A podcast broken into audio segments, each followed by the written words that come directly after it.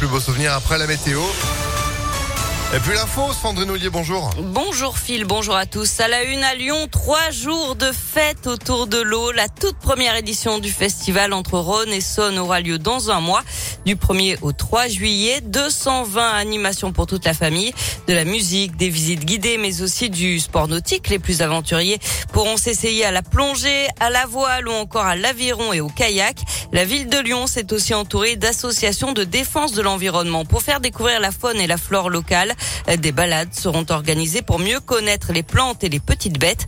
Les précisions de Gaëlle Dandrieux, coordinatrice France Nature Environnement. De la petite bête qu'on observera avec une boîte loupe jusqu'à le petit poisson qu'on tient dans les mains, mais vraiment pour montrer que la nature euh, s'est fait une place dans, nos activités et également une balade crépusculaire, donc nocturne, pour essayer d'apercevoir nos voisins les castors, qui sont très nombreux à Lyon sur les rives du Rhône.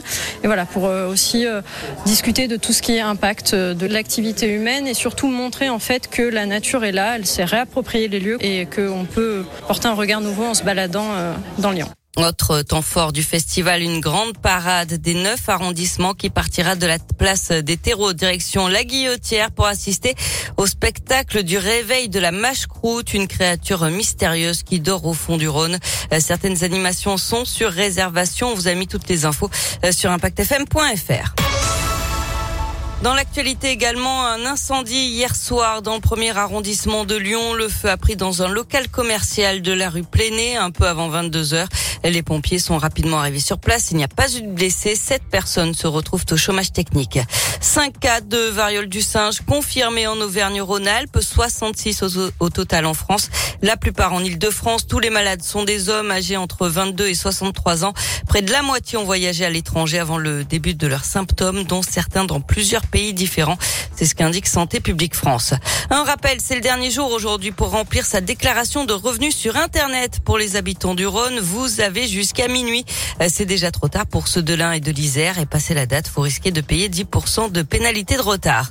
Et puis après l'affaire Orpea, c'est le groupe Corian qui est visé par des plaintes de familles de résidents de ces maisons de retraite. Une trentaine de plaintes ont été déposées, notamment pour homicide involontaire, mise en danger de la vie d'autrui et non-assistance à personne en danger. On passe au sport avec du foot, une prolongation à l'OL, celle du gardien Tony Lopez. Il son contrat arrivé à échéance à l'été 2023. Il a signé pour deux saisons supplémentaires jusqu'en 2025. Du cyclisme, encore une victoire française hier sur le critérium du Dauphiné, celle de David Goudu. Il s'est imposé hier à Chastré-Sancy dans le Puy-de-Dôme. Le Breton a devancé Wout van Aert au sprint. Le Belge récupère tout de même le maillot jaune. Quatrième étape aujourd'hui, un contre-la-montre dans la Loire, un peu moins de 32 kilomètres entre Montbrison et la bâtie d'Urfé. Du tennis, l'Open Soprasteria à Lyon, deuxième tour aujourd'hui. Richard Gasquet affronte un Argentin, Colarini, 212e joueur mondial. Enfin, une lune de miel qu'ils ne sont pas prêts d'oublier. Un couple de touristes colombiens partis de Paris et qui devaient rejoindre Venise a été tout simplement oublié par le chauffeur de leur bus Blablacar. Les amoureux se sont retrouvés bloqués sur une aire de l'autoroute A43 à l'île d'Abo. Le bus avait fait une pause pendant la nuit de dimanche à lundi et le chauffeur est donc reparti sans eux, mais avec leurs bagages. Selon le Dauphiné libéré, les tourtereaux ne parlaient pas français. Des patrouilleurs sont venus à leur rescousse. Heureusement, tout s'est bien terminé. Les gendarmes ont finalement permis aux deux jeunes Colombiens d'être rapatriés en taxi vers la gare de Perrache à Lyon afin de prendre un autre bus en direction de l'Italie. Eh ben, il y a quand même plus sympa pour une nuit de noces. Hein. Au moins, on s'en souvient. C'est l'avantage. C'est clair. Merci beaucoup, Sandrine. Vous êtes de retour à 7h30 À tout à l'heure. Allez, à tout à l'heure. 7h04. C'est la météo.